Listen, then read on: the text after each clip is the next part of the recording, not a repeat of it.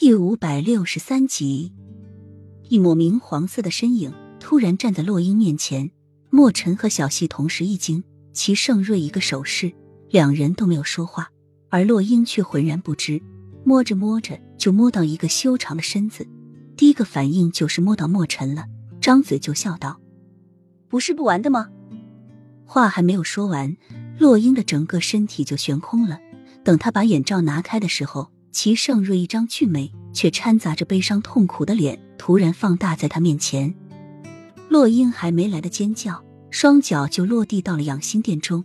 齐盛瑞直接就将洛英紧搂在怀中，似乎在害怕失去什么东西一样丢失一样。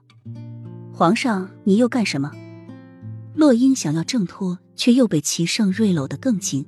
这算什么？拿他当成什么了？既然放弃了，为什么还要来找他？他给他两次的机会，现在他绝望了，不会再给他任何一次机会。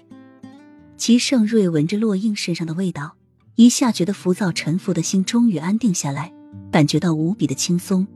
望着洛英的身躯时，也觉得心头平和了很多，似乎只要一触及到他，他就会受到他的感染。他的身上总带着一种美好的东西，让他看到他就不烦忧，他似是他的救世主一样。无论遇到什么困难，只要看到他，他的心里就会好过点。朕只想抱抱你。齐盛瑞口气低迷的说着，语气中透露着无限的伤悲。他现在真的很需要一个人陪，一个人懂，一个人分忧。洛英听到这话就气急了，真的拿他当成什么了？不开心的时候就抱抱他，他不是他什么人，不是他的女人，没有这个义务。洛英更加奋力的想要挣脱齐盛瑞的怀抱，齐盛瑞却一下疯狂起来。为什么连你要离开我？洛英应该顺从的，为什么要这么反坑？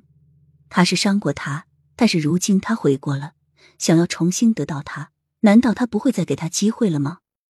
不是离开，而是从来就没有在一起过。洛英觉得齐盛瑞今天实在反常。